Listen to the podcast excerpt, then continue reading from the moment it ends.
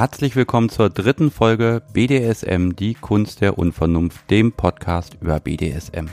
Ich bin Sebastian und ich habe das junge Fräulein Wahnsinn besucht und wir haben geredet. Über Masochismus, Artenkontrolle und ganz viel Bondage. Das erlebt sie alles auf der passiven Seite und sie beschreibt einfach wunderschön, wie sie das erlebt. Mich hat natürlich pünktlich zur Aufnahme eine ordentliche Erkältung erwischt mit einem kleinen Gemetzel in der Nachbearbeitung ist jetzt aber alles gut geworden. Dafür ist diese Folge ja auch noch vor Weihnachten erschienen. Noch kurz zum Feedback. Auf kunstderunvernunft.de wurde schon einiges Feedback dagelassen. Da lohnt es sich mal reinzuschauen und auch selbst was drunter zu schreiben. Das hilft mir wirklich sehr, das ein bisschen weiterzuentwickeln und ich überlege auch noch, wie wir das in den Podcast einbauen können. Vielleicht gibt es ja bald auch eigene Feedback-Folgen, dann kann jeder nämlich selbst entscheiden, ob er diese Folgen auch hören möchte. Und jetzt geht's weiter in Fräulein Wahnsinns Küche, bevor mein Tee kalt wird. Viel Spaß!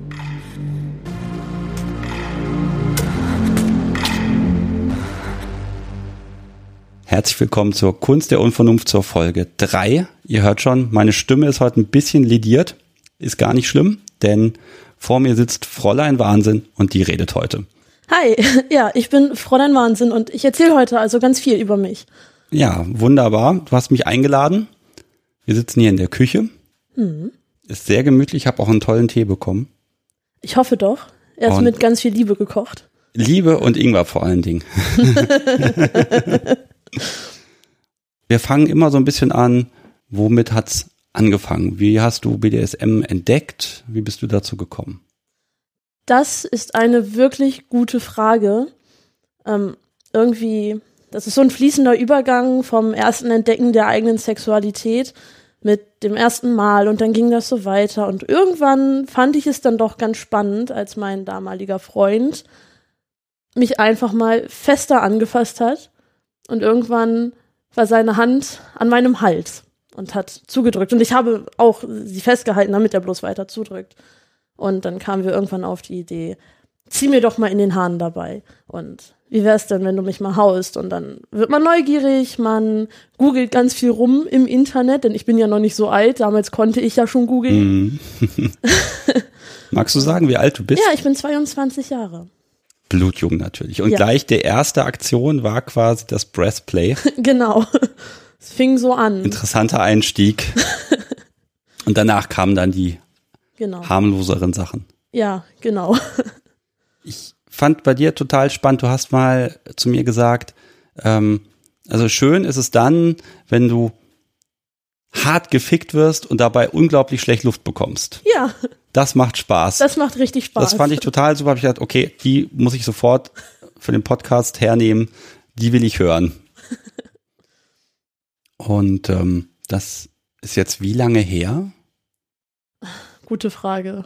Ähm, rechnen irgendwie sieben, acht Jahre. Also ich habe so zwischen 14 und 15 ist, ich finde es jetzt nicht so sehr früh. Viele, die ich kenne, haben halt früh angefangen. So meine ersten Erfahrungen gemacht. Ja. Und dann ist man halt einfach verdorben. ja, man probiert dann aus, ne? Ja. Und Google hilft ja auch dabei, dass man nie fertig wird damit. Genau. Ich habe mir ein paar Sachen auf den Spickzettel geschrieben und da steht natürlich ganz groß Masochismus. Ja, Masochismus. Die Lust am Schmerz. Ertragen, also empfangen, genau. fühlen, genau. erleiden.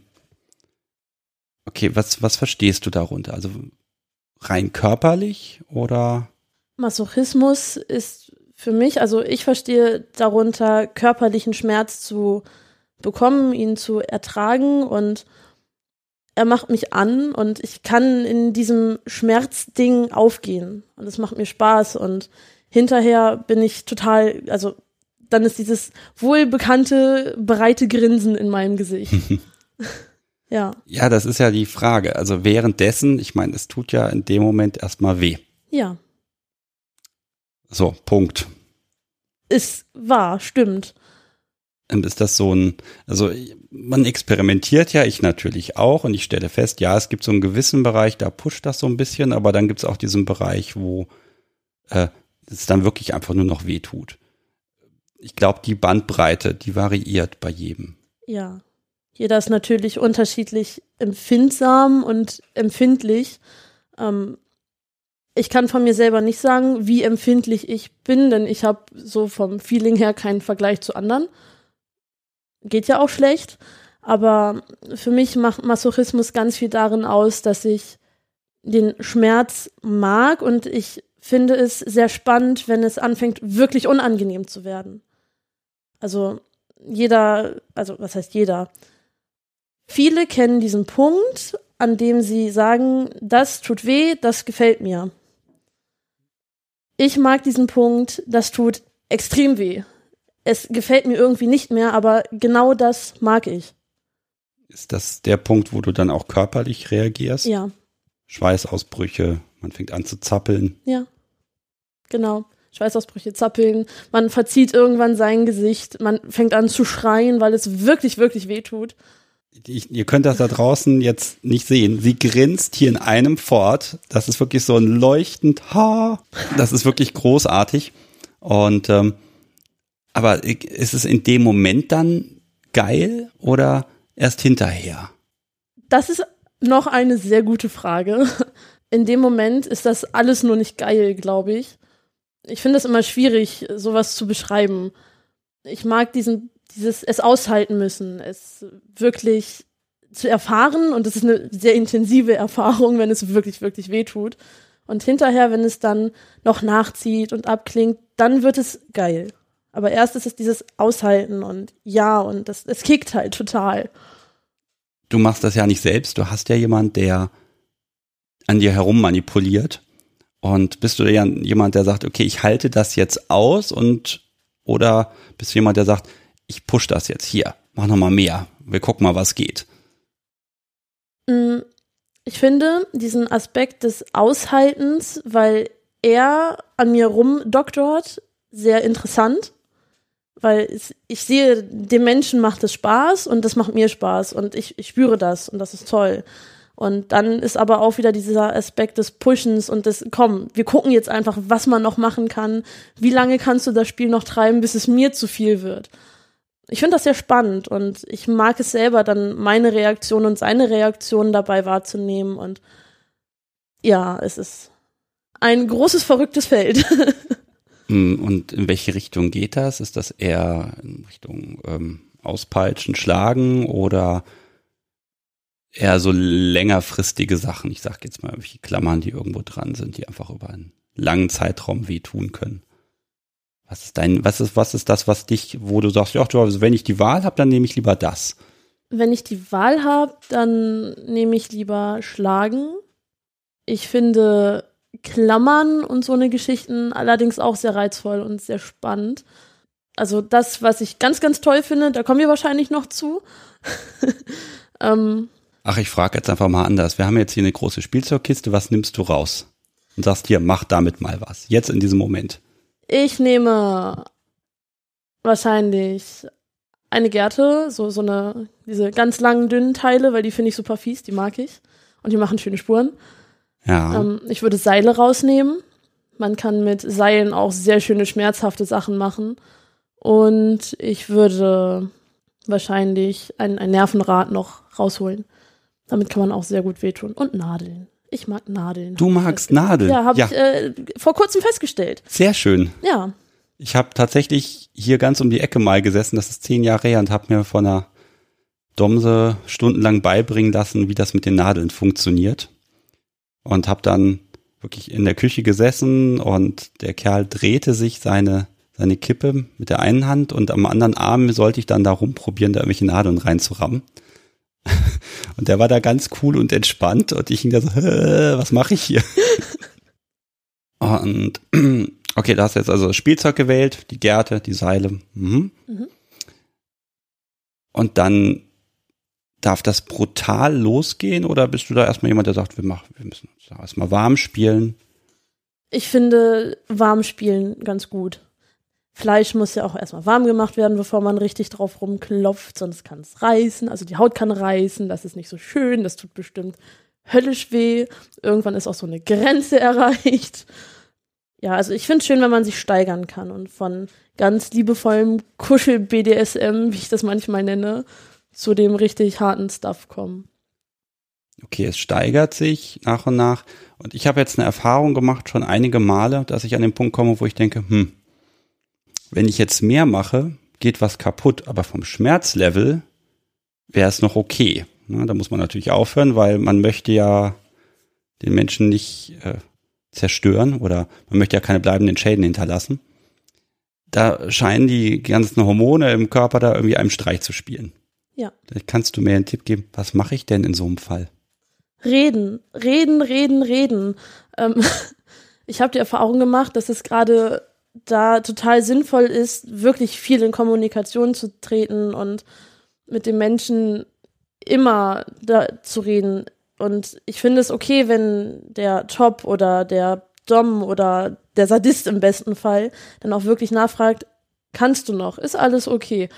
Ähm, klar könnte man denen dann vorwerfen, äh, du bist ein Weichei, bla bla bla, weil du fragst nach und das ist überhaupt nicht dommig oder so. Die Diskussion habe ich schon hundertmal geführt, aber was Besseres kann man eigentlich nicht machen als reden, fragen.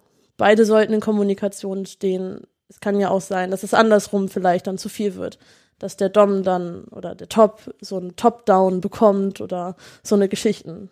Da bin ich ganz viel. bei dir, weil ähm, ja, natürlich Kommunikation muss sein. Sprechen, klar, oder auch einfach Körperkontakt. Bei mir ging es tatsächlich um den Punkt, dass ich die Erfahrung gemacht habe, dass der Körper irgendwann so viele Endorphine auswirft, dass der, dass so, so ein Maximalschmerzlevel erreicht ist, ne? wo dann einfach Ende ist. Es wird nicht mehr dramatischer. Ne? Klar, man würde was kaputt machen, deshalb hört man natürlich auf. Aber ich habe das schon mal wirklich gehabt, so enttäuschende Augen, wo ich aber gesagt habe, nee, ich kann das an der Stelle nicht verantworten, da weiterzumachen. Ist das nicht in dem Moment für dich dann so ein, so ein, so ein Yeah-Moment, so, okay, mehr geht nicht und ich kann das trotzdem genießen? Oder ist das eher enttäuschend, weil ich wollte doch mehr? Ja, ich mag den Moment total, wenn ganz viel Endorphine und Adrenalin im Körper sind und es einfach nicht mehr mehr wehtut. Aber irgendwann sollte man aufhören, man kommt in so ein höher, schneller, weiter Ding. Also ich habe die Erfahrung gemacht, für mich persönlich. Und das ist total der Bullshit, den ich hier gerade erzähle. Nein, überhaupt nicht. Das ist total gut. Wenn ja. du das nur nicht sagen würdest, ich weiß, was du sagen möchtest. Ja. Ich überlege gerade, wie wir das schön verpacken, damit man es auch veröffentlichen kann. Aber eigentlich ist das schon sehr gut, was du sagst. Ja. Vielleicht fällt uns da gleich noch was ein. Ich habe ja noch so einen schönen Punkt. Welche Bedeutung hat Unterwerfung für dich? Unterwerfung ist ein schwieriges Thema. Ich unterwerfe mich einem Menschen nicht freiwillig. Wenn da jemand vor mir steht und sagt, unterwirf dich, frage ich mich erstmal, ja, warum soll ich das denn machen? Was prädestiniert dich denn jetzt dazu, dass ich mich unterwerfen soll? Finde ich, weiß ich nicht, verstehe ich nicht. Und das ist sowas, das muss sich der Top wirklich verdienen. Vielleicht ist das so ein bisschen Topping from the bottom, aber ich kann sowas einfach nicht ernst nehmen. Das ist so ein bisschen, äh, ich bin der Dummste. Also es hat seinen Preis. Ja, ja, es hat seinen Preis, dass ich mich unterwerfe. Und ich werde auch lieber unterworfen, als dass ich jetzt freiwillig auf die Knie falle und sage, ja, mein Herr, bitte. warum, warum denn? Okay, und wie, wie macht man das jetzt? Erst kommt die Unterwerfung, dann das Spiel. Mhm. So, das muss bei dir ja jetzt prinzipiell genau andersrum passieren. Ja. Das heißt, man kann sich aber auch nicht dazu verabreden, dass man jetzt mit, hallo, ich treffe mich jetzt mit dir und dann ähm, spielen wir und hinterher unter, unterwirfst du dich. So wird das ja nicht gehen. Nee. Ich bin, äh, ich bin sehr wählerisch in dem, mit wem ich spiele. Und ich mache ganz viel auch aufgrund von Sympathie aus. Und wenn da jemand ist, den ich sympathisch finde, mit dem man sich auch so, also mit dem man auch so sehr gut kann, dann bin ich meistens schon eher dazu bereit, mich auf diesen Menschen einzulassen. Im Idealfall haben beide Parteien auch noch die gleichen Interessen und beide Parteien haben ähnliche Vorlieben und dann ist so dieses, hey, ich habe voll gerne Spaß daran, dass du mir wehtust hey, du möchtest gerne jemandem wehtun, lass uns doch mal treffen. Wir können ja drüber reden. und mal gucken, wo es hinführt. Ich fass das, äh, hack dich da mal ab. Ja. Du gibst also jemandem die Chance, dass er dich unterwerfen darf. Genau, Und dann kann er was draus machen. genau. Also hast du die Kontrolle. Am Anfang schon. Wann wechselt das? Sobald man, ja, das ist eine sehr gute Frage. Das Also klar, so, sobald du am Kreuz hängst. hat er auf jeden Fall die Kontrolle über mich. Aber gibt es da bei dir so ein Umschalten, wenn du sagst, ach ja, jetzt komme ich in so einen so einen Ruhemodus vielleicht? So ein, ach ja, der ist böse, der ist böse zu mir. Das finde ich gut. Jetzt bin ich ruhig, jetzt bin ich friedlich. Da kann ich mich einkuscheln. Ich glaube, so wirklich ruhig und friedlich bin ich nie. Okay. Ähm, das liegt einfach nicht in meiner Natur, glaube ich. Ich bin da sehr. Das ist so eine Dynamik und es entwickelt sich halt einfach dahin, dass ich mich dann auch füge beziehungsweise unterwerfe. Ja, es ist, ich finde das wirklich sehr schwierig zu beschreiben, was da an diesem Punkt in mir vorgeht. So. Also wir haben jetzt jemand gefunden, er hat dich unterworfen, er hat die Chance bekommen, er hat sein, sein Handwerk richtig ausgespielt. Und jetzt fängt das Fliegen an. Ja. Was ist denn das? Das ist auch wieder eine sehr gute Frage. Ähm, Ein Drogenrausch. Man könnte es so ähnlich beschreiben. Also ich weiß nicht, wie ein Drogenrausch ist. Ich hatte noch nie einen wirklichen Drogenrausch. Aber dieses Gefühl, wenn du voller Endorphine, du freust dich extrem über etwas und bist total glücklich und hast quasi nur noch dich und diesen Menschen gerade in deinem Spektrum und bist wirklich nur darauf fixiert und alles andere um dich rum verschwindet. Und es ist wirklich nur diese Situation, dieser Moment, dieses Spiel, was da gerade stattfindet.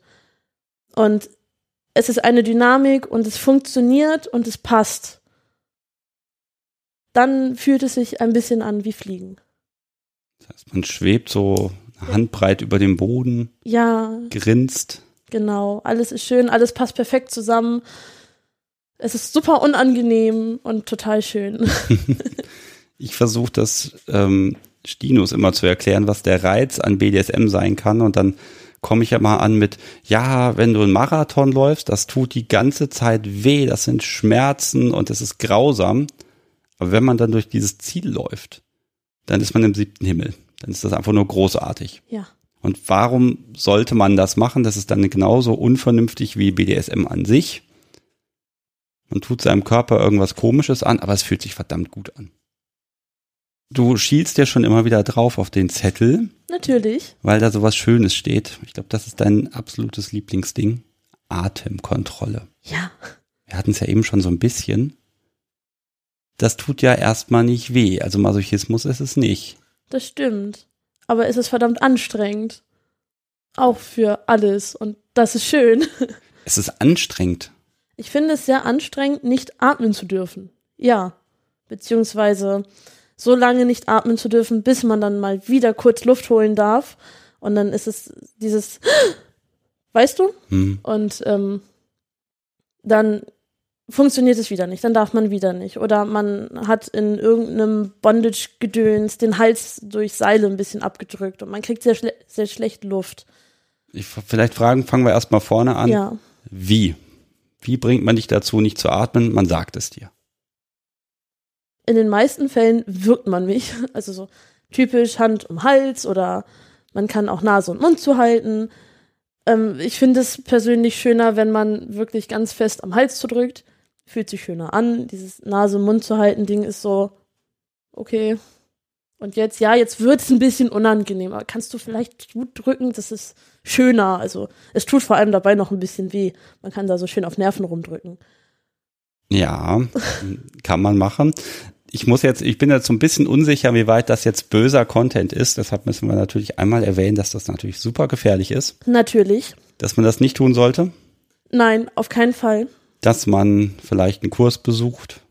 Die gibt es tatsächlich, Ja, wo man, man das lernen kann. sollte es richtig, also man sollte es vorher, glaube ich, man, man muss sich damit mal auseinandersetzen. Einfach so ist blöd. Also nicht, dass die Hörer jetzt auf die Idee kommen, ach komm, Sie liegt da neben mir und schläft. Ich wirke sie jetzt mal ein bisschen. mal gucken, ob sie es gut findet. Keine gute Idee, bitte nicht machen, liebe Kinder, nicht nachmachen zu Hause. Aber du machst es ja eh, also können wir auch drüber reden. Genau. Beziehungsweise du lässt es ja machen. Ja, ich lasse es machen. Hast du es andersrum auch schon mal ausprobiert? Ja.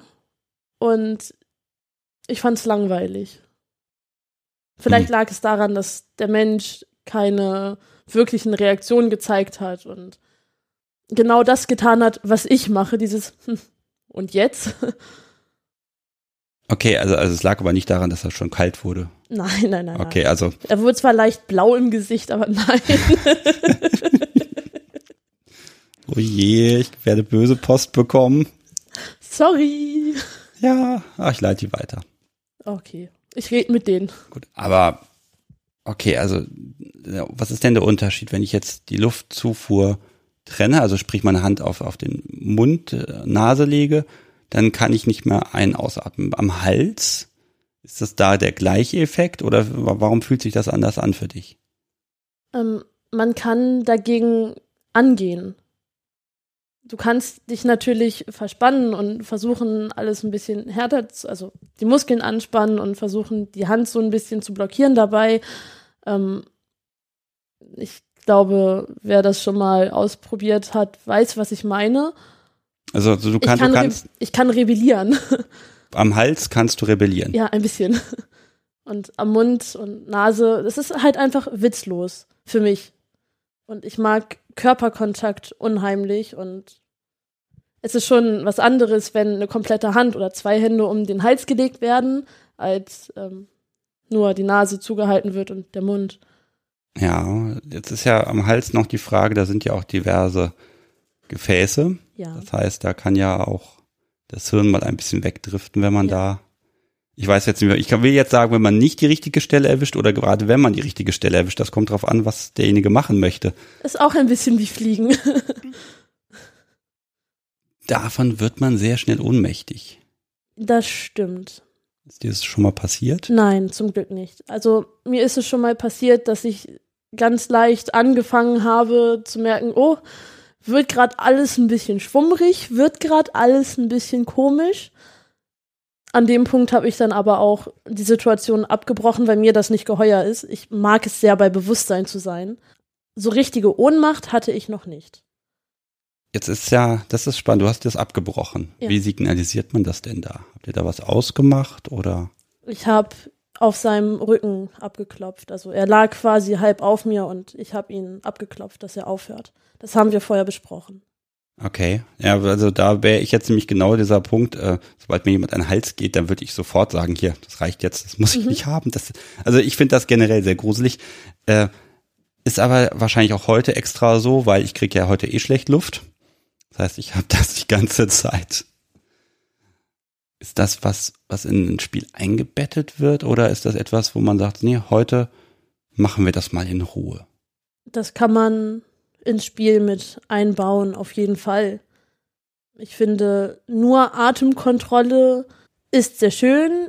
Ja, das kann man auch mal im Spiel oder so separieren, dass man sich dann wirklich nur ein paar Minuten darum kümmert mit, ist halt kacke, wenn man nicht atmen kann. Hast du selber Schuld, musst du jetzt durch. Aber man kann das sehr gut auch in andere Sachen mit einbauen, auf jeden Fall. Ist da dann Lustgewinn in dem Moment, wo der Körper rebelliert? Ja. Also ich kann mir das immer schlecht vorstellen. Also da, vielleicht sollte ich mal aufhören zu erzählen, dass ich mir das nicht vorstellen kann. Vielleicht musst du mich ja gleich einmal strangulieren, dann wissen wir's. Kein Problem. Wir sprechen ja momentan über Atemkontrolle, ohne zu erklären, wie man das alles bewerkstelligen kann. Die Hand am Hals, am Mund, okay. Was geht noch? Man könnte zum Beispiel eine Plastiktüte über Subis Kopf ziehen. Ist gefährlich, auf jeden Fall. Ähm, ja. Sollte man nicht machen, wenn man jemanden nicht kennt. Ist auch in erfahrenen Kreisen, glaube ich, öfter mal ein Ich weiß ja nicht Ding. Ich kenne ein, zwei Leute, die das tun. Die haben ihren Spaß daran, das musst du nicht mit reinschneiden. Ähm, diese ein, zwei Leute wissen, dass wir hier gerade zusammensitzen und sie meinten, hey, wehe, du redest über uns. Weil Ja, das Thema Atemkontrolle Ihr zwei, ist. ihr seid hiermit nominiert für die nächste Folge. Die Folge lautet dann Bring auch Rack Tüten mit. und was man sonst so nicht tun sollte. uh, böse. Ja, aber da kommen wir doch zum schönen Punkt. Dieser, dieser Einklang. Ja, Also im Prinzip alles, was beim Spielen so passiert, ist erstmal von außen betrachtet nicht Konsens. Diesen, Kon also diesen Konsens herzustellen. Ich finde das gar nicht so schwer, weil das, das ergibt sich immer. Aber trotzdem muss man ja mal ganz viel reden und gucken, wo ist der Bereich, wo mag ich hin, was gefällt mir, was gefällt ihr. Ähm, wie, wie stellst du das her? Ja, am Anfang spricht man im Idealfall über Do's und Don'ts. Ich habe ganz oft diesen Satz im Kopf, alles, was gegen die guten Sitten verstößt, also keine Einwegfetische und illegale Sachen, lass mal bitte. Kein Blut. Und sonst muss man halt rumprobieren. Den Satz finde ich sehr gewagt, weil sonst muss man halt rumprobieren, ist schon wieder ein, du hast einen Freifahrtschein mit mir zu tun, was du willst. Da- Du hast ja, du bekommst ja nicht Besuch und dann macht der mit Ja. dir, sondern ihr entwickelt ja im Idealfall gemeinsam etwas, was euch beiden Spaß macht. Ja. Und das, da habe ich nämlich eine wunderschöne Frage. Aus deiner Sicht von unten heraus. Warum hat denn dein Gegenüber, was da jetzt die Arbeit hat, in dem Moment den Lustgewinn? mein Gegenüber hat Freude daran, mir Schmerzen zuzufügen oder mich in diese Situationen zu bringen, in denen er sieht, wie ich reagiere. Im Idealfall findet er Reaktionen nämlich total toll und findet es schön, das zu sehen. Und hat halt auch einen Lustgewinn daran, weil er es einfach geil findet, Menschen weh zu tun oder sie halt in solche Situationen zu bringen. Das heißt ja, du hast seinen Lustgewinn in der Hand, seine, seine, seine Freude, seine Motivation.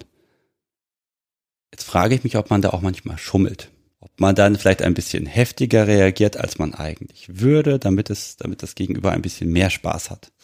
Das habe ich nie behauptet. Also ja. Manchmal schummel ich ein kleines bisschen. Aber ich würde behaupten, dass ich noch sehr ehrlich schummel. Das ist so dieses klassische Orgasmus vortäuschen. Das heißt, mein Partner findet es total toll, mich zu fesseln und eine wunderschöne Bastonade an mir durchzuführen. Das mag ich, aber das ist nicht der absolute Kick für mich, weil ich meine Füße einfach nicht, also weil ich Füße. Da müssen wir mal kurz ja. reinspringen. Bastonade, das kennt tatsächlich nicht jeder. Das ist, wenn. die Fußsohlen versohlt werden. Es ist einfach, es ist wirkungsvoll, es ist nicht das, was ich am besten finde. Und wenn mein Partner aber sehr, sehr viel Spaß daran hat, dann darf er das tun. Klar, ich habe ja nie gesagt, dass ich das ganz schrecklich finde und das ein Hard Limit ist. Ich würde dann allerdings nicht die ganze Zeit rummeckern, dass das langweilig ist oder dass mir das eigentlich gar nicht so sehr gefällt. Und vielleicht würde ich auch drei, vier, fünfmal mehr meine Füße einfach wegziehen oder nicht stillhalten, damit er. Gut, das ist ja in dem Moment dann nicht gelogen. Es ist ja, Ja. unangenehm, du willst es nicht und deshalb ziehst du halt die Füße weg und sagst, na, du willst halt nicht. Ne? Also dein, deine Selbstbeherrschung lässt du ein bisschen fallen, weil du unzufrieden mit der Gesamtsituation bist. Ja. Genau. Aber vielleicht auch mal was, wo du sagst, Mensch, das macht ihm jetzt besonders Freude. Ist das was? Oder bist du da eher auf, also hast du da eher dein aktuelles Leiden dann gerade im Fokus? Bei solchen Dingen, die ich nicht so super toll finde, ist bei mir eher im Fokus, es macht ihm Spaß. Es gefällt ihm. Und ich mag es, wenn mein Partner Spaß daran hat, mit mir was zu tun. Aber ja, aber was tust du denn dafür, damit er Spaß hat? Also ja, den Popo hinhalten, okay. Aber tust du etwas Aktives? Oh, da muss ich gerade an was Schönes denken. Ja, Zum bitte. Thema Popo hinhalten. Es trug sich zu, dass ich mal einen Partner hatte, der eine große Vorliebe für Analspiele hat. Und das nicht mein absoluter Fetisch ist. Und wenn es dann soweit war und wir uns getroffen haben und er das wollte, ich hatte meine Regeln, die dann lauteten mit, du gehst ins Badezimmer, machst dich fertig, kommst wieder und wenn du in Position auf der Couch kniest, rufst du mich. Ich habe dann nie Bock drauf gehabt, weil das ist halt, das war so aufwendig. Ich musste mich umziehen, ich musste mir Sachen anziehen, die er schön fand. Das fand ich immer ein bisschen ätzend. Und dann musste ich mich da bereit machen und mich dann positionieren.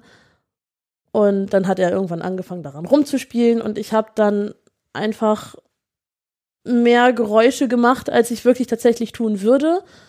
Einfach nur, um ihm zu zeigen, ja, es ist schön, dass du das tust. Es gefällt mir, dass du Spaß daran hast. Aber er wusste ganz genau, dass das nicht mein super Fetisch und super Kick ist. Also ich habe halt einfach aktiv mehr Geräusche gemacht, damit er weiter Spaß daran Ja, hat. eigentlich hast du aktiv das Ganze mitgemacht, Ja, weil es eben sein Ding ist. ja. Ja. Er hat Dinge mit mir gemacht, die nicht sein Ding waren, aber es kein Hard Limit war. Und ich habe Dinge mitgemacht, die er halt super toll fand, die ich aber nicht als super, super, super toll empfunden habe. Das finde ich ja eh immer ein bisschen schwierig. Ne? Man sagt immer, ja, da gibt's dann Dom und Sub und dann passen die schon zusammen. Oder, ne, das glaube ich eben genau nicht. Weil im Grunde muss da, da, muss ja dann, also die Wahrscheinlichkeit, dass sich zwei treffen und auf dieselben Sachen stehen und das auch noch so, dass es ineinander passt, ich glaube, die ist sehr gering. Und wenn man dann aber anfängt, dann das ein bisschen zu entwickeln zusammen, äh, dann kann da viel bei rumkommen, wo beide sagen, ja, da, damit kann ich was anfangen. Also bei dir wissen wir, Popo, also Anal ist erstmal nicht deins, Also ist nicht mein Favorite, genau. Aber das kann ja noch werden, wenn jemand das vielleicht mit dem, mit dem mit der Atemkontrolle kombiniert. Ja, zum Beispiel. jetzt zwar nicht wie, aber da muss man sich überraschen lassen. Man kann ja kreativ werden. Das hoffentlich immer. Also ich hoffe, Ja. glaube, BDSM ist die Sache im Bett, wo man mit Abstand am kreativsten sein kann. Weil im Zweifel schaut man bei FetLife in die Fetischliste, da stehen ja 60.000 Sachen drin, glaube ich, inzwischen. Da wird man immer was Neues finden. Eben. Dürfen wir überhaupt FetLife sagen? Ich glaube, FetLife ist indiziert. Oh Gott. Auf einschlägigen Internetseiten, die den meisten Hörern wahrscheinlich bekannt sind. Ja, ja. die Hörer. Ah. Ich glaube, wir haben jetzt in den letzten Minuten ein paar Hörer verloren. Die haben gesagt, oh, jetzt, jetzt reicht's. Sorry. Aber wir haben, ja, wir haben ja dafür, solche Momente haben wir ja Rubriken. Das Ding der Woche. Das Ding der Woche. Ich Gibt habe, es, also, gibt es ein Ding der Woche für mich? ich habe zwei Dinge der Woche dabei. Ich, äh, mir war sehr schnell klar, was das Ding der Woche ist. Aber ich konnte mich nicht entscheiden, was von den zwei Dingen das Ding der Woche ist. Und deswegen gibt es zwei Dinge der Woche. Einmal das schöne Stück Ingwer. Oh ja, das habe ich aus mal in meinem Tee gerade drin. Ja, Sehr genau. Schön. Ich trinke jetzt nochmal extra einen Schluck. Sehr schön. Die eine Hälfte ist im Tee, Und die andere Hälfte liegt hier auf dem Tisch und wird Genau. später noch Verwendung finden, wie ich sehe. vielleicht. Ja, weiß. man weiß es nicht, ne? Man weiß es nicht. Zur Not kommt sie ins Curry. Dinge, mit denen man kochen kann, Krankheiten heilen kann und was denn eigentlich noch machen kann. und Menschen äh, wehtun kann. Ingwer ist ein wunderschönes ähm, Lebensmittel. Das ist recht scharf und brennt sehr gut auf Schleimhäuten. Man könnte ihn schälen und auf Schleimhäute reiben oder jemandem reinschieben.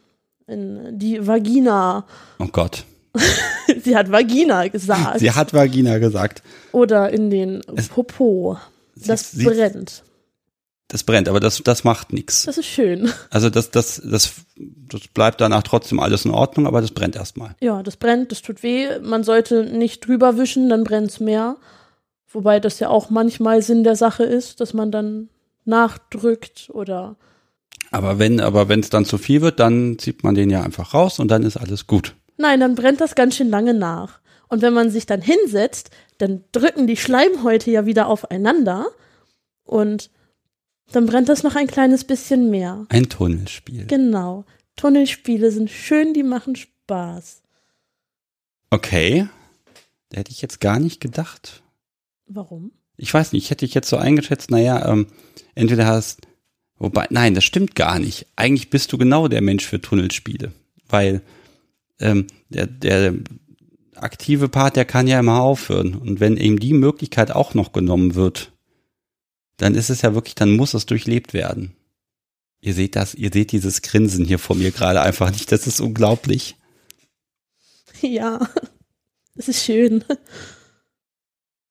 Den Ingwer haben wir, okay, Tunnelspiele und das machst du, hast du schon lange, ist das was Neues gerade im Moment oder? Als ich mal angefangen habe mit dieser ganzen BDSM-Geschichte, dachte ich immer, ich bin so ein kleines Subi, das ganz, ganz unterwürfig und devot ist und so die ganze Welt des Schmerzes ähm, war schon da, aber nicht so präsent wie zurzeit. Beziehungsweise habe ich das irgendwann erst lernen müssen über mich, dass mir das wirklich gefällt. Und meine erste Erfahrung mit Ingwer war ein Scheiße, Scheiße, nein, nein, mach das weg. ich fand das ganz schrecklich, wirklich. Und nochmal gemacht. Ja, und dann nochmal gemacht und dann war schön. Okay. Ja. Das heißt, den Schmerz, den magst du auch erstmal, den musst du erstmal kennenlernen. Ja, oft. Zumindest war es früher so, dass ich Dinge erstmal kennenlernen musste und ich war nicht ganz so bereit, Dinge über mich ergehen zu lassen, weil ich auch sehr viele Hemmungen hatte, mich einfach fallen zu lassen und mich zu öffnen und die Situation einfach passieren zu lassen. Und das fällt dir inzwischen wesentlich leichter. Ja. Und du hast eigentlich, hast du schon alles probiert, wo du sagst, ja, das ist jetzt auf meiner, ich sag mal, To-Do-Liste? Oder gibt es noch was, wo du sagst, da bin ich ganz neugierig? Ich habe tatsächlich mit dem Nadeln fast alles probiert. Auf meiner muss ich unbedingt noch ausprobieren Liste steht Waterboarding. Das möchte ich unbedingt mal machen. Ich finde das total interessant, weil es ist auch so ein extremes, ich finde, dass das ein sehr extremes Ding ist. Und ich möchte einfach wissen, wie sich das anfühlt. Und wenn das gefällt, dann ist das ja super. Also beim, beim Waterboarding oder bei den erweiterten Verhörmethoden, wie man es politisch korrekt ja ausdrückt, ähm, von jedem, von dem ich gehört habe, dass er das gemacht hat, die sagen immer alle, dass das eine ganz interessante und tolle Erfahrung gewesen ist. Aber ich glaube, keiner hat mir bisher gesagt, das muss er wieder machen. Also es scheint wirklich ein Erlebnis zu sein, was man halt einmal erlebt. Okay, also Waterboarding, das ist jetzt so, ich muss gerade ein bisschen überlegen, wie das Spektrum der Hörer ist.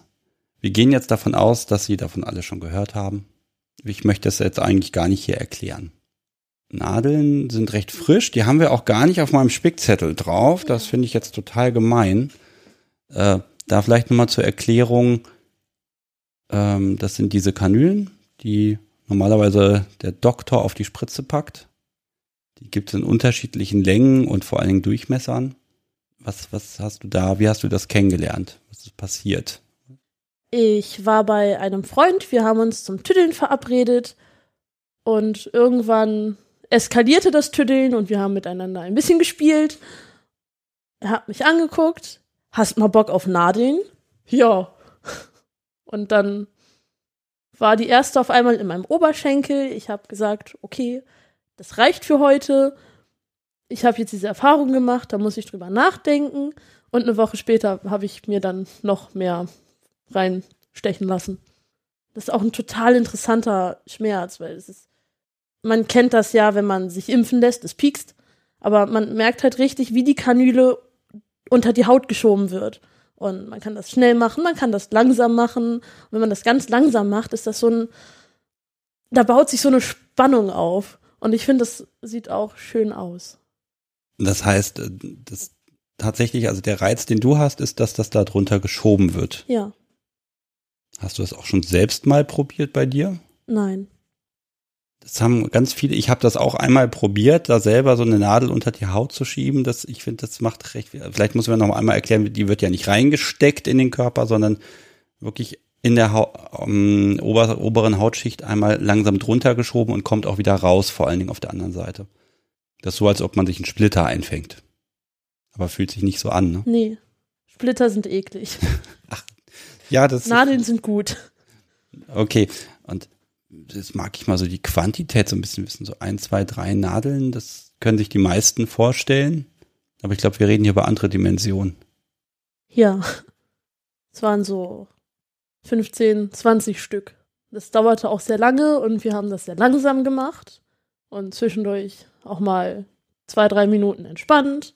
Es ist schon anstrengend für beide Seiten. Ich meine, man muss sich unheimlich dabei konzentrieren, dass man nicht doch in irgendwelche Gefäße sticht.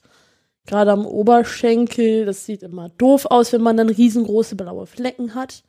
Aber es wäre natürlich im Zweifel alles steril, ne? Natürlich. Ist ja alles Einwegzeug. Alles desinfiziert vorher. Hinterher wird es auch hygienisch wieder entfernt und nochmal desinfiziert. Sollte, mal, sollte man bluten, wird das Blut auch vernünftig entfernt, weggewischt. Ihr habt euch beim zweiten Mal dann verabredet, dann zu sagen, wir machen da nochmal mit Nadeln weiter.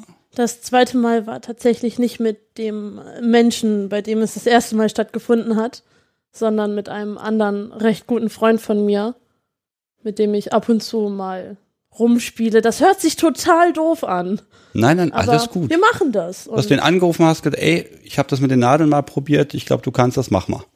Es war ein, hey, lass uns mal treffen. Oh, wir spielen. Ich habe dein Bild auf der einschlägigen Internetseite Sag gesehen. ruhig Fett live, alles gut. Ich habe dein Bild auf FetLife gesehen. Cool. Ja, hast du Bock? Ja, Also, Da hat er dich dann gefragt. genau. Und das eskalierte dann, wie es öfter mal eskaliert. Ich finde eskalieren da einfach ein wunderschönes Wort, aber bei eskalieren sagt mir eigentlich Kontrolle verloren, ist halt so, ist halt so passiert. Ist halt passiert. Da trägst du auch zu bei. Ja, Natürlich. Natürlich.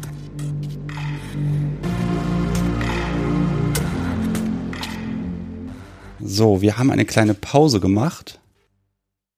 Bei dieser Pause habe ich im Bad was entdeckt.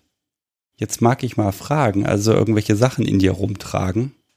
Das machst du auch einfach mal aus Spaß. Ja, Da brauchst du jetzt keinen, der sagt, du musst das jetzt. nein, das mache ich auch, weil ich einfach Bock drauf habe. Vor allem so Kugel, Liebeskugeln, das trainiert den äh, Beckenboden sehr gut. Ein trainierter Beckenboden sorgt für intensivere Orgasmen. Ich mag Orgasmen. Wir haben das noch nicht einmal gesagt, das Wort Orgasmus. Äh, darum geht's ja ganz viel, dass wir ne, Lust und dann soll das auch bitteschön in einem schönen Orgasmus enden. Das wäre optimal. Jetzt ist die Frage, also meine Partnerin, wenn wir ganz intensiv gespielt haben, dann ist so äh, Lust im Sinne von Orgasmus und so, das ist dann total zweitrangig hinterher. Das muss da nicht sein. Wie ist das denn bei dir? Ich sehe das ähnlich. Also ich mag Orgasmen und da kann man ja auch viel mit rumspielen. Aber wenn ich richtig gut gespielt habe, also wenn wir richtig gut gespielt haben und es total toll war und ganz viel Spaß gemacht hat, dann bin ich so tiefenbefriedigt, dass der Orgasmus eigentlich auch zweitrangig ist. Dann ist man so fertig und kaputt und dann ist er immer noch nicht fertig und will noch und bitte verschone mich doch. Okay. Lass mich jetzt mal in Ruhe. Lass mich schlafen. So, und jetzt kommen wir nämlich zu dem Punkt, den ich, ich impliziere das immer die ganze Zeit jetzt schon, ähm, mit dem äh, Sub weiblich, Dom männlich. Das ist jetzt natürlich so, weil ich weiß, dass das bei dir jetzt das Rollenverständnis ist. Das kann natürlich auch anders sein. Wie ist das so für dich?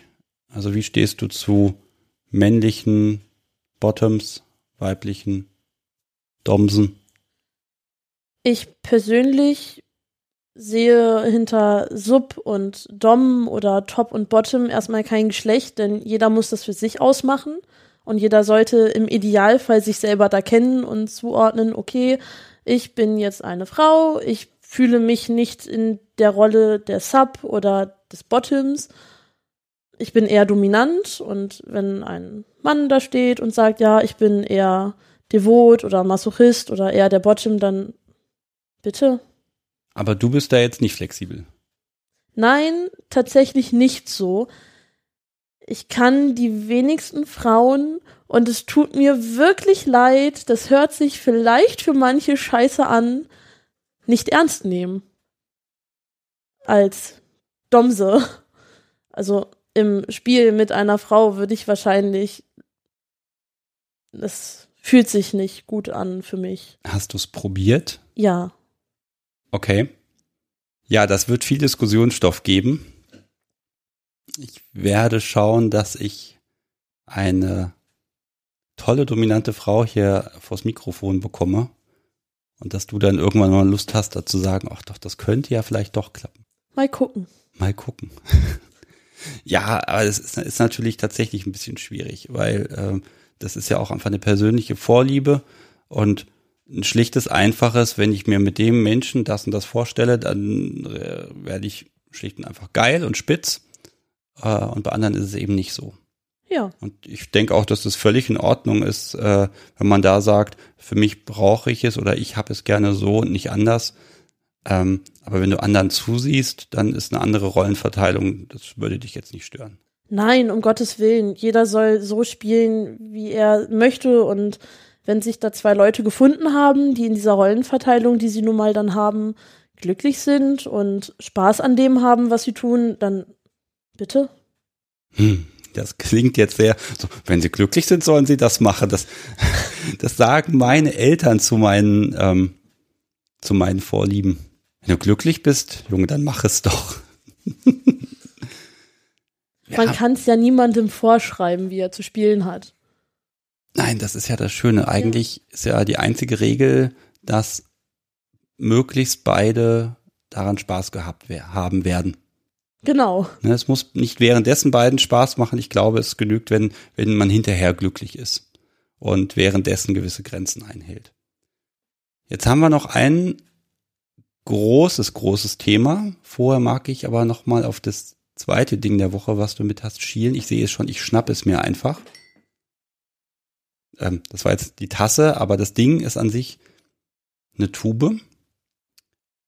Wundheil-Zinksalbe. Genau, Wund- und Heilsalbe.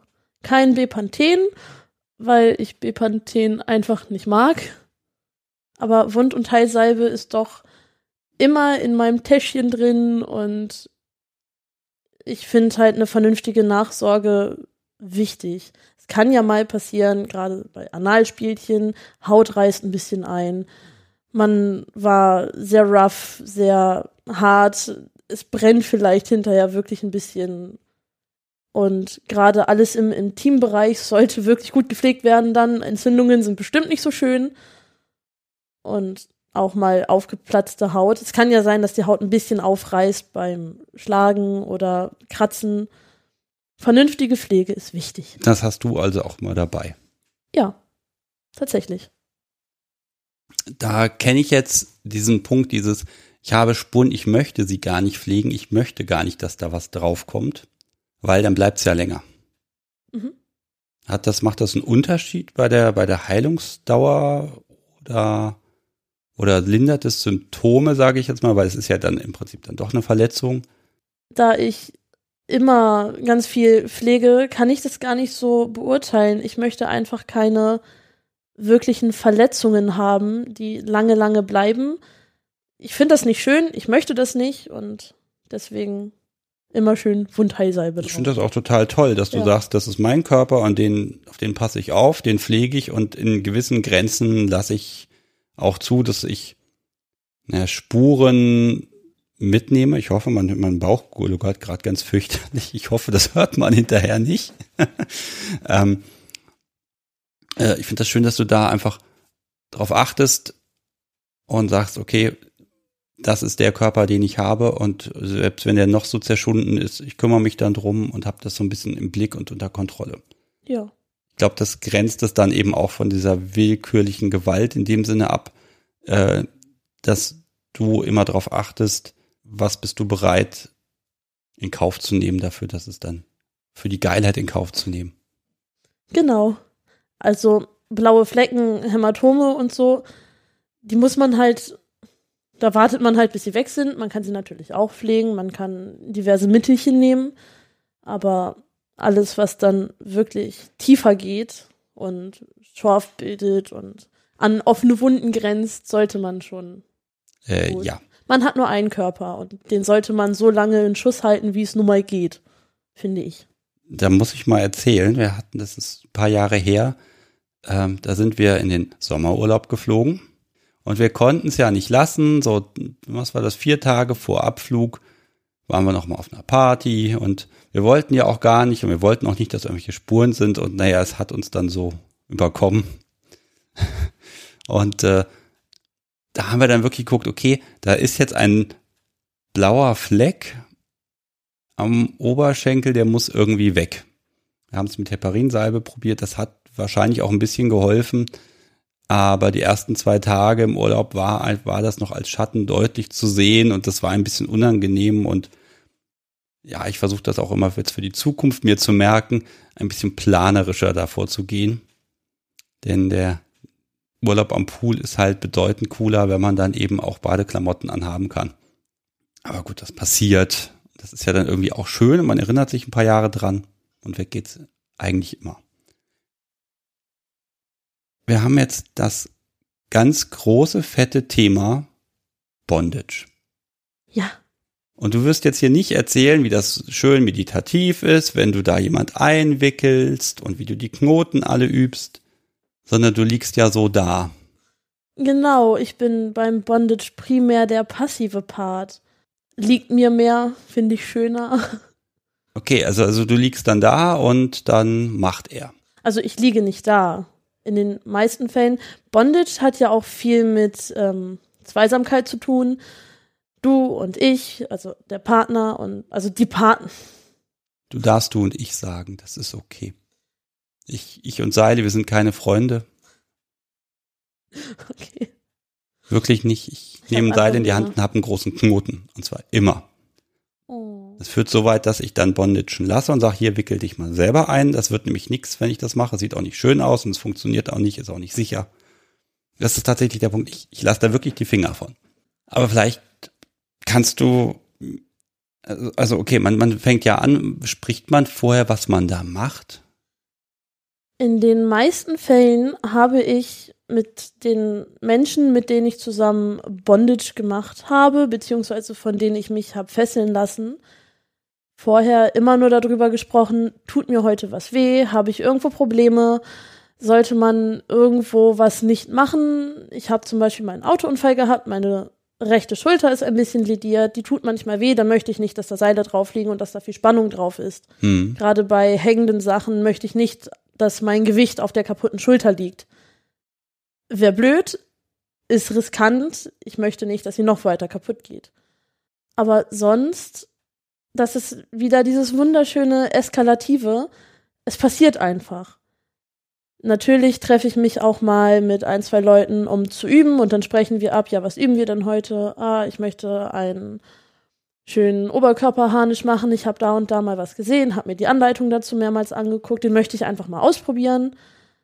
Oder wir sind auf einem Tüddelstammtisch und dann wird halt, dann zeigt der Rigger, also der Fesselnde, am Bunny, der, der oder dem Gefesselten, Knoten und andere gucken zu und machen dabei parallel mit ihrem Partner mit. Aber sonst, wenn man so eine richtige Bondage-Session macht, und Bondage allein kann auch zur Session werden, dann ist es nach meiner Erfahrung her oft auch dieses Treiben lassen, dieses, was mache ich jetzt? Ich mache das, was mir gerade in den Sinn kommt und wenn das mit dem passiven Part vorher geklärt ist, dass man dann auch einfach macht und beide noch in Kommunikation sind, solange das funktioniert, dann ist das auch okay. Also ich, ich stelle mir das jetzt, ich versuche mich mal da rein zu versetzen. Ich bin jetzt der passive Part. Mhm. Vor mir steht jetzt mein Rigger und der packt jetzt die Tüte mit den Seilen aus.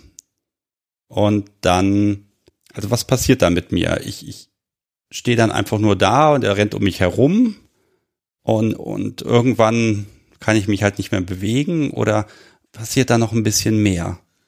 Der Rigger, so wie ich es kenne, guckt mich oder dich erstmal an und überlegt, was möchte ich denn machen? Und er wird in den meisten Fällen auch deine Hände nehmen, wenn er sie fesseln möchte.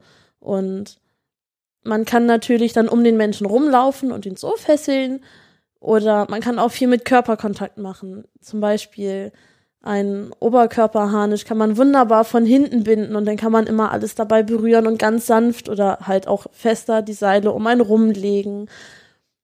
Und so einfach das Bunny verschnüren nach eigenem Gusto. Das klingt jetzt so ein bisschen wie Tanzen. Es ist auch ein bisschen wie Tanzen. Ein bisschen umeinander rum und man berührt sich, man hat Körperkontakt, man spricht, man flüstert sich vielleicht was zu, dann kommt eine Anweisung, dreh dich mal, Bein hoch, weiß der Kuckuck was. Genau, es ist ein bisschen wie Tanzen. Und es ist auch so schön wie Tanzen. Vorausgesetzt, man mag tanzen. Ich, ich schaue ja manchmal so ein bisschen zu. Das ist ja kein Prozess, man fesselt ja nicht, das dauert zwei Minuten und dann ist fertig. Sondern das, das, da nimmt man sich ja offensichtlich Zeit für. Genau. Und spricht miteinander was ich dann immer gesehen habe, ist so ein Moment so, dass er dann so der, es gibt immer so ein Zwischen, es gibt ein Ziel, wie soll es später aussehen? Und dann gibt es aber schon diesen Zwischenmoment so, und jetzt bist du erstmal bewegungslos. Ja. So. Dieser Moment, äh, wie, wie, wie ist das für dich? Dieser Moment ist für mich atemberaubend. Ich finde das, ich finde das wirklich wunderschön, wenn man dann wirklich bewegungsunfähig ist und der Rigger dann an einem weitermacht oder genau diesen Moment erstmal ausnutzt und dann ich genieße das richtig, dann in diesen Seilen zu sein und mich nicht mehr bewegen zu können. Ich spanne dann auch ganz oft mal meine Muskeln an, um das zu fühlen. Und man kann ja auch natürlich viele, viele nette Spielereien machen, die auf Muskeln drücken oder wirklich wehtun, wenn man sich dann versucht zu bewegen ja. Also da ist dann auch, wenn, wenn der das, wenn er das gut kann, dann ist da auch eine Funktion im Bondage drin. Genau. Nur also die Bewegungsunfähigkeit, sondern tatsächlich auch dieses Reaktion gegen Reaktion, dass genau. das sogar schon gesteuert ist. Genau. Von der Warte habe ich das noch gar nicht betrachtet, muss ich gestehen. Tja. Okay, also er macht er weiter und jetzt mal unabhängig davon, was jetzt das für ein Bondage ist, ob das, ob man dann hinterher hängt oder sitzt in den unmöglichsten Positionen, das ist sehr spannend zu sehen, wie beweglich manche Menschen sind. Ähm, irgendwann ist er fertig. Ja. So. Und ich, ich kann jetzt nur erzählen, ich habe das auf dem Stammtisch hier in der Stadt äh, mal gehabt, dann ist er fertig, dann löst sich so eine gewisse Anspannung von ihm, von seinem Bunny ja, und dann, dann fängt man an, also ich stand dann da und habe mich da mit dem Bunny unterhalten, weil so jetzt ist so eine Situation, jetzt bin ich ja hier vertüdelt, jetzt kann man mit mir ein bisschen reden, sich mit mir unterhalten. Ich fand das ein bisschen schräg. Und das scheint dann so zu sein, so, das ist jetzt so, ne, das ist jetzt fertig und das ist jetzt da und das kann man jetzt angucken und bewundern. Ja, kann ich so unterschreiben. Kann man angucken, kann man bewundern. Gerade Bondage ist ja auch eine richtige Kunst. Und man kann ja auch wirklich kunstvolle Dinge machen, die wirklich, wirklich schön aussehen. Und dann ist hier noch eine Windung und da sind die Seile und die lenken sich dann gegenseitig wieder in andere Richtungen und so weiter und so fort. Und für viele Leute ist das wirklich eine sehr hohe Kunst. Denn vernünftig fesseln ist wirklich kompliziert und schwierig. Wobei ich als Bunny auch sagen kann, dass das Gefesseltsein total entspannt ist. Weil man, man muss sich nicht mehr anstrengen und man, man ist dann in dieser Situation und man kann sich wirklich hängen lassen. ja. Man kann sich hängen lassen und sich wirklich in die Seile legen und das ist etwas total Angenehmes. Ich habe auch diesen Effekt, dass ich wirklich rope sick werden kann und dann richtig in dem Gefesselten und in dem Fesseln aufgehe. Ich bin dann auch teilweise richtig weg. Bin zwar noch anwesend, ich bin auch nicht ohnmächtig oder so, aber ich bin dann in diesem Flow und mit mir kann man in den meisten Fällen nicht mehr reden, wenn ich da gerade gefesselt werde oder gefesselt bin, weil ich das dann einfach genieße. Und das ist für mich zum Beispiel auch viel intensiver als so ein Orgasmus oder irgendwas anderes schnödes Sexuelles. Es hat halt viel mit Spüren zu tun und mit Nähe und mit dem, er tut was, ich reagiere. Und es gefällt allen und das ist sehr schön. Wie ist das denn? Also, ich hatte jetzt ja gerade dieses, das ist fertig, hier Öffentlichkeit macht mal. Aber natürlich, der Rhaegar kann ja auch, ja, dann kann er ja alles machen. Ja. Aber das wäre dann, das würde dann nicht in so eine Richtung gehen mit der, mit, in der Richtung von der Session, wie sie die Masochistin in dir jetzt haben möchte. Ja. Also ist was anderes. Das ist schon was anderes. Natürlich kann man äh, den Masochismus da wunderbar mit einbauen, indem man Bunny so fesselt, dass sie nur noch, also dass sie irgendwie die Hände an den Knöcheln hat und alles richtig auf Spannung gebracht ist. So eine Art Frog-Tie würde ich es schon fast betiteln, dass es wie so eine Froschstellung aussieht. Und dann wird sie hochgezogen und ähm, sitzt so auf so halb auf dem Steiß und muss sich selber ausbalancieren, weil man sonst umfällt. Und das tut weh, das zieht und das, die Seile drücken überall. Und das tut dann auch wirklich, wirklich weh. Und man kann es dann noch fester machen und noch fester. Natürlich ist es dabei auch wieder zu beachten, Sicherheit geht vor. Wenn irgendwas einschläft, sollte man das sagen.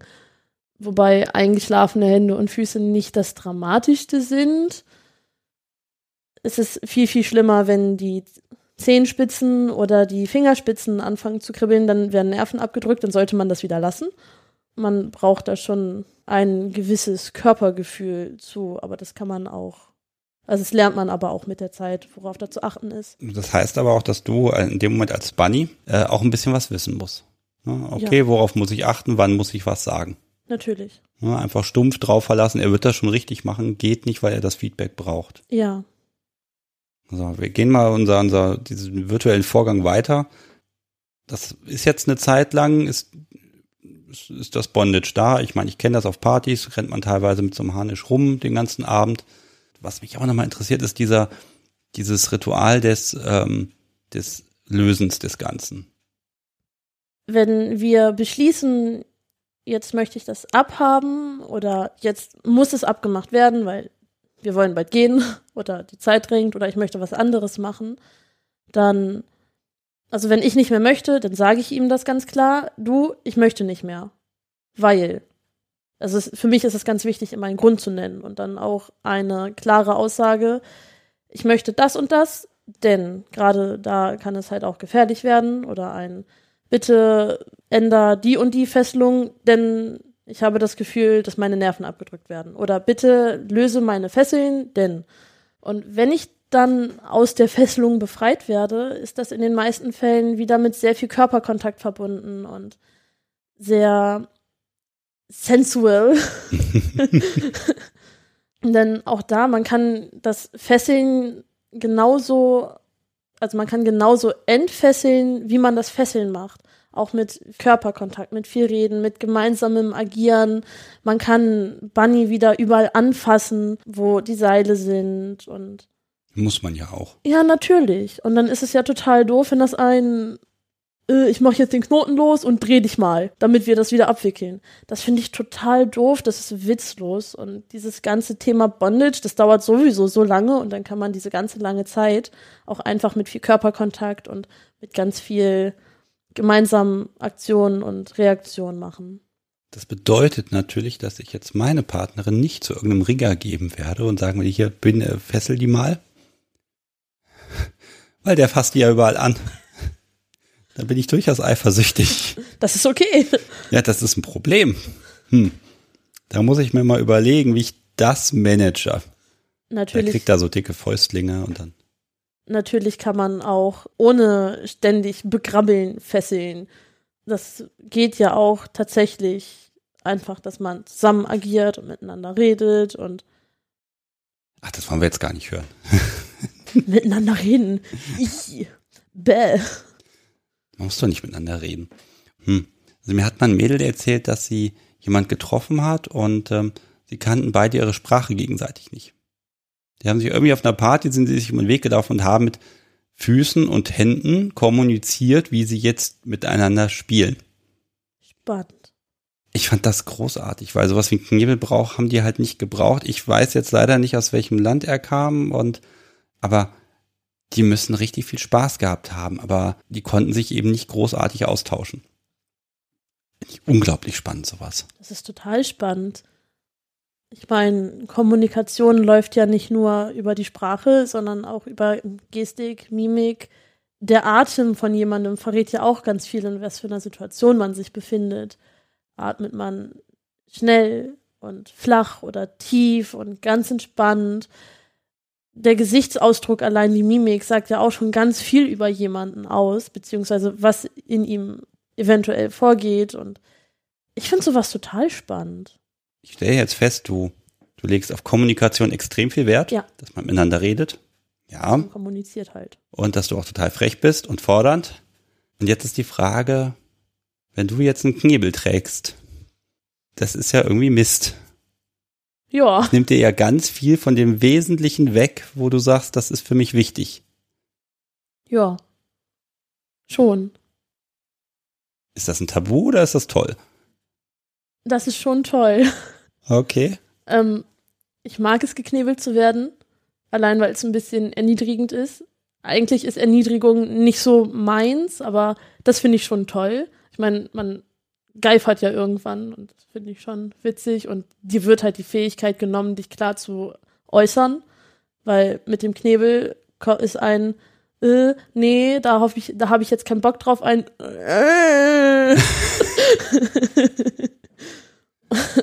Und das macht schon so seinen Reiz aus, weil ich dann nicht rummeckern kann und weil ich nicht nörgeln kann. Und ich nörgel sehr viel manchmal. Okay. ja. Was, was, du sagst, das ist erniedrigend. Ein bisschen. Warum? Du nimmst mir einfach eine meiner wichtigsten Attribute. Ja, aber ich gebe dir die Freiheit zu schweigen. Nein, du nimmst mir wichtige Attribute. Hm. Die Freiheit zu schweigen habe ich immer. Ich muss ja nicht reden. Ja, das kann wir jetzt alles so verargumentieren, aber überlege ich gerade, wo dieses, dieses, dieses Erniedrigung, wieso, also Knebeln, das sehe ich halt im Prinzip als, als, als Werkzeug an. Damit, ne, das wird halt installiert und das ändert die Aussprache. Das heißt aber auch, dass Subi sich für kein Gelalle und für keinerlei Geräusche noch verantwortlich fühlen müsste, weil da ist ja jetzt nun mal etwas installiert, was sie daran hindert, ordentlich zu sprechen. Also denke ich eben, dass es dadurch ein bisschen leichter oder man hat, man hat, nein, man hat die Ausrede im Mund, nicht gesellschaftskonform zu sprechen. Und das sieht auch noch jeder. Hm. Ja, aber du wirst entmündigt dadurch. Ja. ist egal. Das ist nur so ein kleiner Nebenaspekt. Ist beim Bondage irgendwas, wo du sagst, geht gar nicht oder muss ich haben? Oder mal, gab es vielleicht schon mal einen kleinen Unfall? Es sind auf jeden Fall schon mal ein, zwei Sachen schiefgegangen. Ich bin mal gefesselt, so als Klumpen gefühlt, vom Bett gefallen. Das oh war nicht schön. Das tat auch tierisch weh und ich bin richtig blöd gefallen und habe mir dabei auch ein paar Nerven eingeklemmt. Es war dann auch diese Schocksituation, man erschreckt sich, man spannt an, dann liegt man irgendwann da und realisiert, kacke, ich bin gerade runtergefallen. Das Bett war jetzt kein Futon, es ist äh, schon ein bisschen weiter vom Boden entfernt gewesen alles. War blöd. Alle haben ganz super reagiert. Ich meinte, befrei mich. er ist gekommen und wir haben gesprochen, während er angefangen hat, die ersten Knoten zu lösen und hat gefragt, soll ich nicht doch mit einem Seilschneider kommen? Nein, das ist okay, solange ich nicht blute. Alles easy. Ich habe mir auch nicht den Kopf gestoßen, das war sehr gut. Oder dass mal irgendein Seil verrutscht ist und dann Haut eingeklemmt ist. Ich habe eine ganz, ganz kleine Narbe auf dem Dekolleté, die du jetzt nicht sehen kannst, die mal durch eine Verbrennung von einem Seil gekommen ist, weil da mein T-Shirt blöd zwischen lag und da war ganz viel Plastik im T-Shirt, so ein Synthetikkram. Plastik, das heiß wird, tut weh das brennt. Und er hat gedacht, er tut mir was Gutes, indem er die Seile sehr schnell über meine Haut zieht. Das mag ich nämlich tatsächlich, wenn es dann warm wird. Aber es war halt ein Plastik-T-Shirt. Gut. War doof. So Kleinigkeiten passieren. So richtig schlimme Sachen sind noch nicht passiert. Also ich finde dieses vom Bett gefallen, das finde ich schon. ähm, du hast gesagt Seilschneider. Ja, Seilschneider. Den sollte man ja immer da haben. Ja, wäre schlau weil auch der größte, beste Rigger sein Kunstwerk nicht in zwei Minuten auseinanderkriegt. Das ist sinnvoll, immer einen dabei zu haben. Wenn ich irgendwo hingehe und wir uns zum Fesseln verabredet haben, bringe ich immer die Seile, die ich habe, mit. Und ich habe zwei Seilschneider, weil ich, ich bin zwar kein Schisser, beziehungsweise ich bin nicht extrem überbesorgt, dass der Mensch, mit dem ich fessle, sowas nicht hat, denn ich kenne die Leute, mit denen ich fessle, aber ich fühle mich dann einfach sicherer, lege meine Seilschneider immer sofort in Griffnähe und die Rigger, mit denen ich halt fessel, haben meistens auch immer einen in der Hosentasche dann. Sie sagen mir auch meistens, ich habe meinen Seilschneider in der Hosentasche, wenn was ist, sag es mir. Hm. Das finde ich sehr schön. Ich überlege gerade, habe ich das schon jemals gesehen, habe, dass ein Seilschneider wirklich benutzt wurde? Also scheint was wirklich Seltenes zu sein. Ist ja bei dir auch noch nicht nötig gewesen. Zumindest nicht bei Seilen. Ich wurde mal in schwarze Folie einfoliert. Irgendwann hat mein Kreislauf dann gesagt, okay, es wird gerade schwierig. Man hat mir auch den Kopf einfoliert und mir ein ganz kleines Loch zum Atmen am Mund gelassen. Das war sehr schön. Aber irgendwann war es dann doch zu wenig Sauerstoff und es waren ganz viele Reize, die auf einmal auf mich eingedrosselt sind, weil sie mit kleinen Nervenrädern an mir rumgespielt haben. Und dann wird man halt empfindlicher irgendwann und so eine empfindlichen Sachen sind immer sehr viel. Und dann hieß es auch, ja, okay, bevor wir das jetzt wieder auswickeln, wir schneiden es einfach aus. Hm. Ja, das war auch das Einzige. Man merkt schon, dass man bewegt sich recht schnell an Grenzen. Ja. Oder an Grenzbereichen, wo man eben dann wirklich auf die Sicherheit wirklich achten muss. Da wird es auch demnächst hoffentlich eine Folge geben. Ich arbeite dran, den Menschen zu requirieren, für so ein bisschen über Erste Hilfe sprechen können. Cool. Ich schaue so ein bisschen auf meine Liste, stelle fest, da ist gar nichts mehr drauf. Oh weh. Ja. Also wir haben jetzt festgestellt, dass du Bondage, Masochismus und Artenkontrolle möglichst alles gleichzeitig haben magst. Ja, bitte. Das bitte häng mich unter die Decke mit einem Bondage, das weh tut. Tu mir dabei noch mehr weh und baue es so ein, dass ich mich dabei am besten selber im Bondage würgen kann. Oder du mich dabei wirkst. Bitte. Versuch mir das gerade optisch vorzustellen. Wurde schon durchgeführt, war wunderbar. Okay. So, wir haben schon wieder eine kleine Pause gemacht. Nachdem wir Bondage jetzt abgefrühstückt haben, mag ich noch mal zum Thema DS kommen. Das haben wir ja sträflichst vernachlässigt. Liegt auch daran, dass du gesagt hast, dass das jetzt nicht so deins ist. Genau. Ich ähm, sehe in vielen DS-Sachen immer so keinen Sinn, weil so diese Regelungen, die dann irgendwie stattfinden und dieses, ich bin der Dom, du bist die Sub, wir haben uns so zu verhalten, du hast dich so zu verhalten, wie ich es möchte. Das würde halt viel von mir und meiner Persönlichkeit rausnehmen, weil ich möchte mich nicht so verhalten, wie du das unbedingt möchtest. Das nervt mich ganz oft. Ähm, und das kickt mich auch nicht so wirklich. Ich möchte mich in vielen Fällen nicht so verhalten, wie mein Dom oder mein Top das möchte. Diese Strafen an sich, die dann darauf folgen könnten, die finde ich immer unbegründet. Das ist immer unbegründet. Ich kann nichts dafür, wie ich mich verhalte. Okay, also, aber du magst ihn schon glücklich machen. Ja, das auf jeden Fall. Also ich möchte meinen Spielpartner glücklich machen und ich möchte, dass er glücklich ist. Aber er soll dir nicht sagen, wie du ihn glücklich zu machen hast. Ja, ich möchte das selber rausfinden.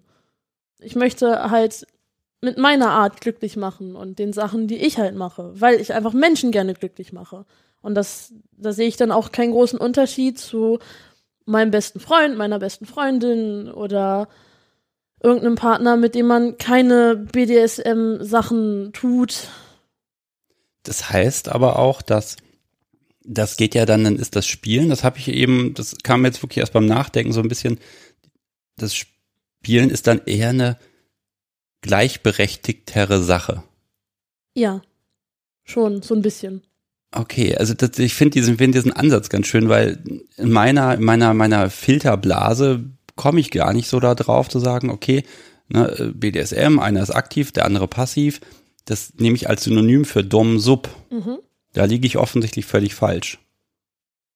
Naja, also du liegst in deiner Definition dafür komplett richtig, denn was du unter BDSM verstehst, ist ja nicht das, was andere unter BDSM verstehen. Das Schöne ist ja, dass es ein Riesenspektrum ist und jeder im optimalsten Fall mit seinem Partner für sich so eine kleine eigene Definition zusammenschustert. Ja, da ist der Podcast dann hier so eine Art Selbsttherapie für mich. Wir erweitern mal das Spektrum. Sehr schön. Ja, ne, man guckt halt nicht nach rechts und nach links und dann definiert man das für sich. Und das finde ich jetzt total spannend. Und wenn ich dich mal auf einer Party oder so interagieren sehe, dann werde ich mal darauf achten. Oder auch bei anderen. Das heißt, meine Art zu beobachten wird sich vermutlich ein bisschen verändern. Okay, das heißt, DS, das zieht ja verschiedene Dinge nach sich. Nämlich du tust, wenn nicht, dann gibt es eine Strafe. Ja. Die kannst du dann super akzeptieren und daraus lernen. Auf jeden Fall nicht. ich finde Strafen ganz, ganz schrecklich. Also das, was viele als Strafe sehen, ist dieses oft erlebe ich, dass der Job oder der Dom als Strafe Schmerzen sieht. Und das ist ganz schwierig mit einem Masochisten. In ganz, ganz vielen Fällen ist es dann ein, du hast mich in der Öffentlichkeit bloßgestellt, weil du mich irgendwie, keine Ahnung, du hast mich halt bloßgestellt, du hast über mich einen Witz gemacht, du hast dich daneben benommen, du hast dich nicht ordentlich rasiert, du hast das und das nicht getan, du hast zum zehnten Mal vergessen, Zucker in meinen Kaffee zu machen. Oder so eine Dinge. Oder du hast vergessen, das und das zu tun. Ich finde das lächerlich dass dann dafür eine Strafe folgen muss. Und diese körperlichen Strafen mit Schmerz, die, das ist für mich halt keine Strafe, weil ich, ich gehe da trotzdem mit einem Grinsen ja, raus und denke mir so, ja, schön, ich habe mich daneben be benommen und genau das bekommen, was mich geil macht und was ich möchte. Du hast mir wehgetan. Das ist keine Strafe. So eine richtige Strafe ist es für mich, wirklich diese Strafen zum Thema Ignoranz, stell mich eine Dreiviertelstunde in die Ecke und ich leide da tierisch drunter. Spiel mit mir dann den Abend nicht, obwohl wir uns da genau dafür verabredet haben und äh, getroffen haben. Darunter leide ich. Das ist für mich eine Strafe. Das finde ich ganz, ganz schlimm. Die, das führt jetzt aber dann nicht zu einer Verhalt, zu der gewünschten Verhaltensänderung bei dir, weil du dieses ja so in dem Sinne nicht als das war die Regel X, dagegen habe ich verstoßen, deshalb folgt Strafe Y und beim nächsten Mal werde ich versuchen, die Regel wieder einzuhalten. Das ist, glaube ich, nicht deins. Ich sehe den Kopf hier schütteln. Nein, das funktioniert auch nicht. Jetzt mag ich aber nochmal fragen, äh, ich, ich kenne das so, es gibt einmal dieses, man hat eine gute Stimmung und haut auf dem Popo und dann ist das ein schöner Schmerz. Das ist, da kann man dann reinkommen und fliegen und dann ist aber noch diese, kenne ich noch diesen anderen Kontext, dass ich sage dazu, so, ich mache das jetzt, weil das ist jetzt eine Strafe für dies und das und jenes. Und gefühlt tue ich nichts anderes. Aber der Schmerz kommt bei meinem Gegenüber ganz anders an. Das ist dann so ein, ja, das ist dann wirklich Schmerz und nicht schön. Obwohl es für mich rein, ich sag mal, von der Technik her keine andere Handlung ist in dem Sinne. Ne? Weil ich eben dazu sage, dass das jetzt eine Disziplinarmaßnahme ist, scheint es in dem Moment auch ein anderes Empfinden auszulösen. Kennst du das? Ich weiß, was du meinst. Ich finde, für mich wird es interessant, wenn es nicht mehr angenehm ist. Und ich mag es auch, wenn es unangenehm ist. Und ich mag es auch, wenn es kein, in Anführungszeichen, schöner Schmerz ist. Und deswegen kommt das bei mir einfach nicht als Disziplinarmaßnahme an oder als ähm, Strafe. Dann halten wir fest, Strafen und Fräulein Wahnsinn sind der Wahnsinn. Das funktioniert nicht. Nein, das geht nicht. Okay. Strafen funktionieren bei mir halt nicht so wirklich. Und ich werde mich auch beim nächsten Mal wieder daneben benehmen. Vielleicht sogar mit Absicht. Wer weiß. Dann würde ich sagen, dass wir an der Stelle jetzt hier mal schließen. Mhm. Wenn du möchtest. Können wir? Wir können auch noch gerne über Regeln, die sich im Alltag als Automatismus irgendwann ein. Ja, genau. Denn ich gucke ja hier auf meinen Zettel ja. und lese ihn offensichtlich nicht. Ja, das ist schön. Wozu hast du überhaupt einen? Okay, dann erzähl doch was über Automatismen. Ja, so automatisierte Regelungen. Ich habe vorhin ja schon mal angeschnitten, dass ich bei dem einen Partner, wenn ich gekommen bin, meine Sachen genommen habe, ins Badezimmer gegangen bin und mich vorbereitet habe. Wir haben das nie als Regel festgesetzt. Aber ich habe es jedes Mal getan.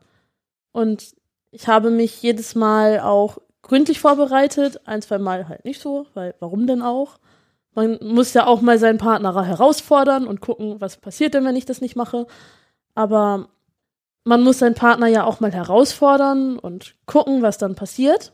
Das sind dann so nicht klar kommunizierte Regeln, die sich bei uns eingebürgert haben. Und die waren dann da. Diese Regeln haben wir dann nie wirklich besprochen, aber wir haben sie durchgeführt.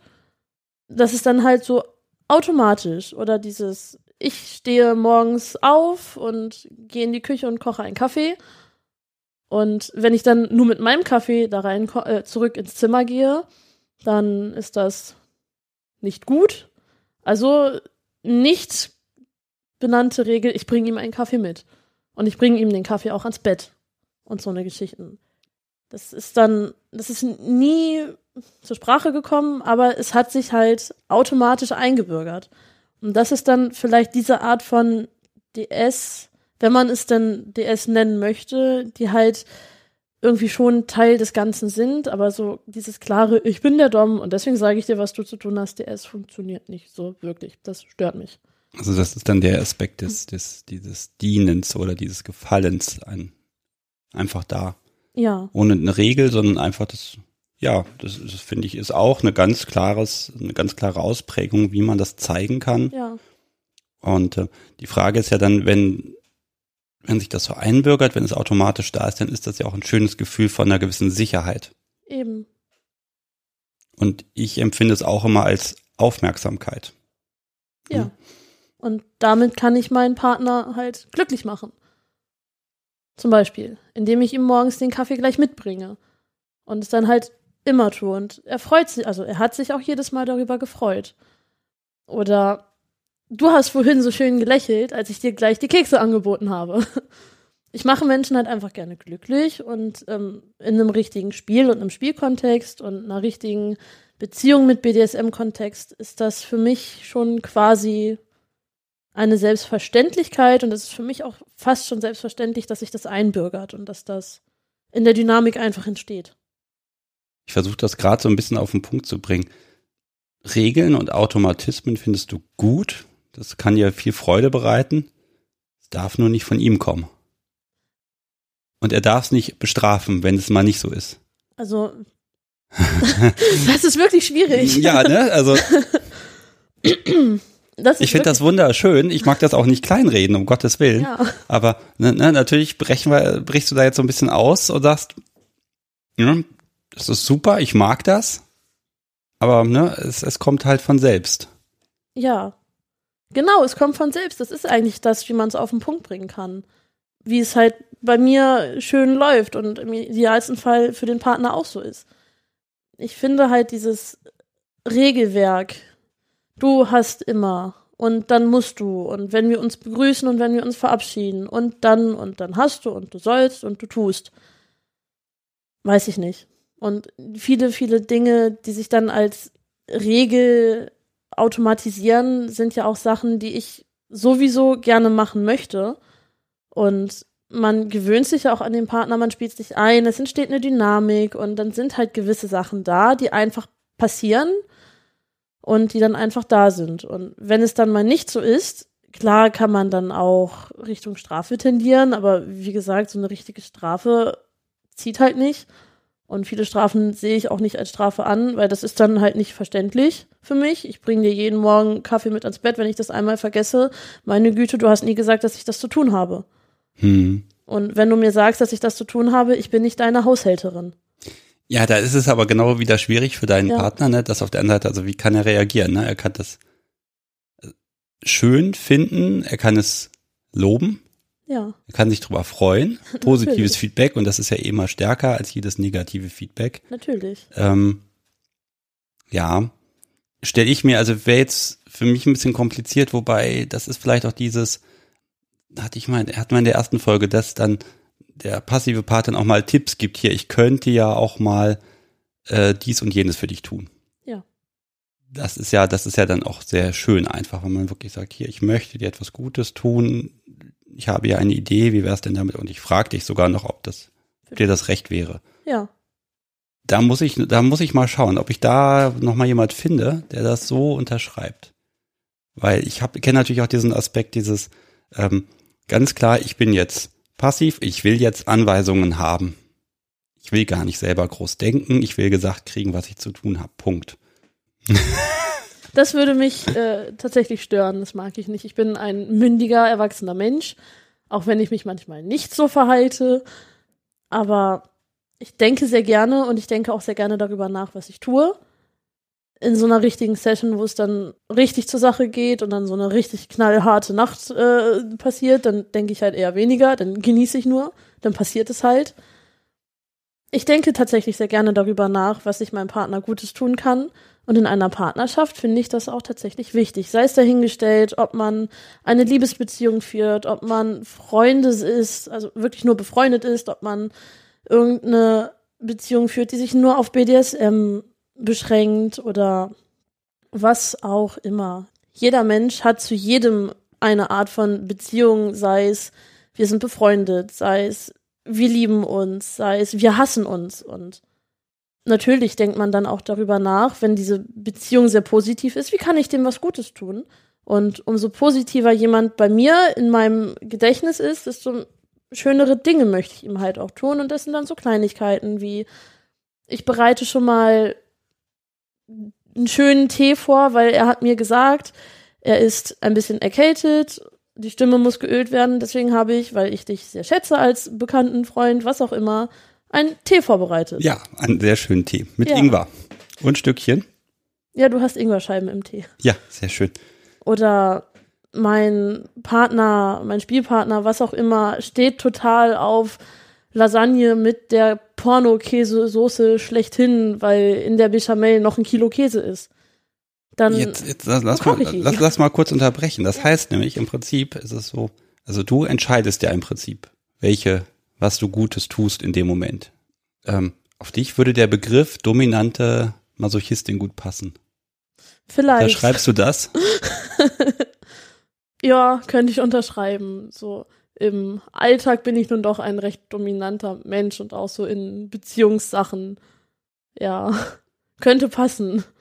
Jetzt ist ja jetzt die Frage, wenn man das jetzt noch in das Spiel mit reinkriegen will, da werden wir dann an der Stelle, wie ich dann passiv wäre, nämlich ich, was weiß ich, ich werde gefesselt und gebe die passenden Kommandos. Das könnte ich nämlich nicht anders. Und wenn Ja. das nicht genauso passiert, dann ist das ist der Abend eh gelaufen.